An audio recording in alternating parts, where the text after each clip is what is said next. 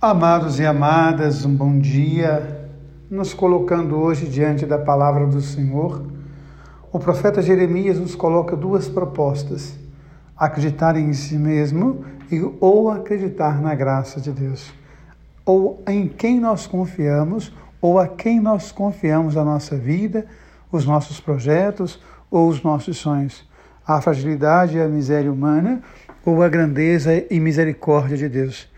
Então, essa é a proposta que o profeta Jeremias nos faz.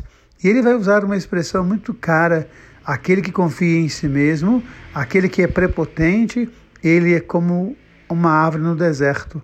Não consegue crescer, não consegue florescer, não consegue dar frutos.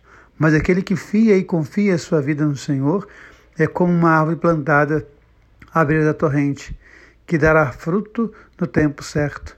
Nós somos a árvore de Deus, nós somos o fruto de Deus. Por isso precisamos estar à margem do rio, à margem da grandeza, da beleza e da misericórdia de Deus. E quando nós olhamos o Evangelho, nós percebemos um homem que estava plantado à beira de si mesmo, plantado no seu deserto. O texto é muito rico quando fala deste homem que tem à sua mesa um irmão que ele não reconhece. E é muito curioso porque ele vai dizer que ele tem cinco irmãos, com ele seis, contudo, então Lázaro seria o sétimo para atingir a perfeição. Aquele que não reconhece no outro o seu irmão não consegue atingir a grandeza de Deus, não consegue plantar a sua árvore à beira do rio. Que a gente possa pensar nisso, nesse tempo tão propício da quaresma. Pensar que Deus ama você, que Deus ama em você que o amor de Deus passa através de nós. Este é o problema do rico do Evangelho.